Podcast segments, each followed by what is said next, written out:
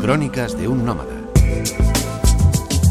Hola amigos, un placer estar de nuevo con vosotros. Hoy tenemos una sorpresa.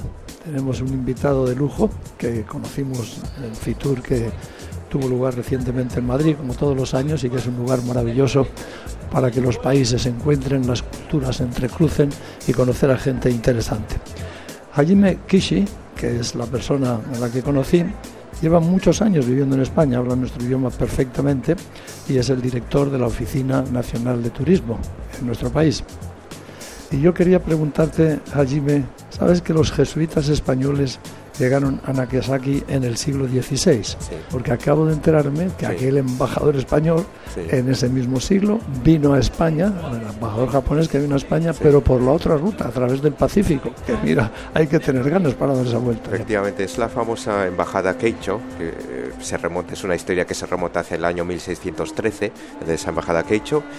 Pues eh, todo comenzó por eh, un señor feudal llamado Masamune Date, quien decidio que había que entablar relaciones comerciales con, Nueva España.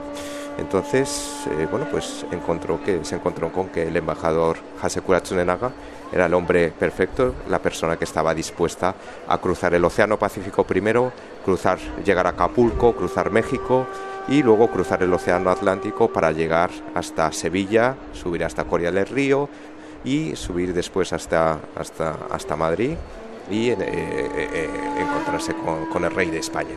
Es una historia que además une a dos países y hubo dos misiones.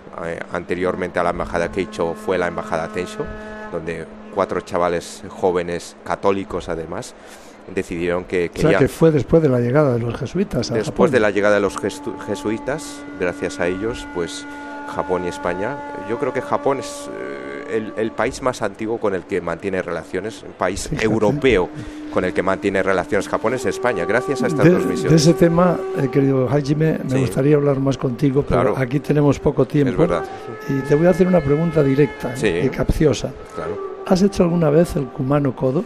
El Kumano Kodo nunca, ah. nunca he tenido la oportunidad de, ah, caminar. Viniste a España muy pequeño. Sí, y eso que mis padres son, mi padre es de Wakayama, ah. cuna del camino de, de Kumano, pero yo como vine a los tres años no tuve la oportunidad todavía y no. Pues déjame decirte que yo sí lo he hecho. Estaba en los coches, eh, sí, lo conozco bien. Lo recomiendo, pero para nuestros oyentes tal vez les interesará saber que hace apenas un año o dos fue declarado Patrimonio Mundial de la Humanidad junto con el Camino de Santiago. Correcto, eso es. Es lo mismo en versión nipona y es un lugar maravilloso porque eh, lo mismo en esencia, pero en la práctica hay muchísimas diferencias, tanto históricas como culturales, y la manera de hacer el camino. Efectivamente. Aquí es por bajo, ahí es por las alturas. Eso es. Unos bosques impresionantes con árboles milenarios, con manantiales. Y te diré otra cosa, en el primer, la primera parada que hicimos, eh, no olvidaré nunca el nombre, era Quirino, Quirino. Sí. Bueno, eh, Quirino Sato. Sí. Bueno, pues no lo he olvidado nunca porque así se llamaba mi padre, Quirino. Ah, sí. Sí. Y nos pilló el tifón, por eso yo aconsejo a todos los que nos escuchen que hagan el Kumano Codo, pero jamás en el mes de septiembre. Correcto, eso es. Mejor en otoño, ya más hacia octubre, noviembre, o si no, ya en mayo. Sin luz, sin calefacción, tres días ahí encerrados, se acabó hasta el arroz en aquel sitio. Madre mía. Y bueno, es una. Eh, lo sobre todo, no hace falta eh, ser religioso sino tener un poco el espíritu, eh, adentrarse en el Kumano Kodo es como entrar en el espíritu japonés, que es muy difícil de captar porque es muy sutil, es, es una maravilla entrar. Ahí hay un río, el Kumano se llama. Río Kumano. Eso, que cuando lo cruzas entras en territorio sagrado y a partir de ahí es otra historia. Te voy a contar otra historia.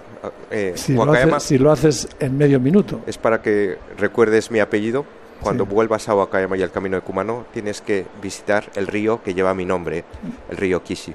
He oído que, para terminar muy brevemente, que en la isla de Okinawa, eh, se vive muchos años, creo que tienen la mayor longevidad del mundo. ¿Cuál es el secreto? El secreto es la alimentación a base de pescado y productos de la tierra y sobre todo la gran cantidad de algas que contiene yodo, que es un poco el secreto de la longevidad porque precisamente las zonas azules del mundo son lugares, los pueblos costeros de Italia, por ejemplo, también son iguales que en Okinawa. Viven muchos años los habitantes de estos pueblos, incluyendo los pueblos costeros de, Okinawa. Okinawa tiene lugares paradisiacos como las islas Taketomi, eh, la isla de Iriomote, donde vive el famoso gato montes de Iriomote, pues son lugares que están en constante contacto con el yodo y la brisa del mar, que yo creo que es el secreto de la longevidad y una vida tranquila, que lo necesitamos. Amigos, tenemos que dejarlo aquí, pero os recomiendo vivamente que si tenéis oportunidad no dejéis de visitar Japón, que Japón nunca decepciona.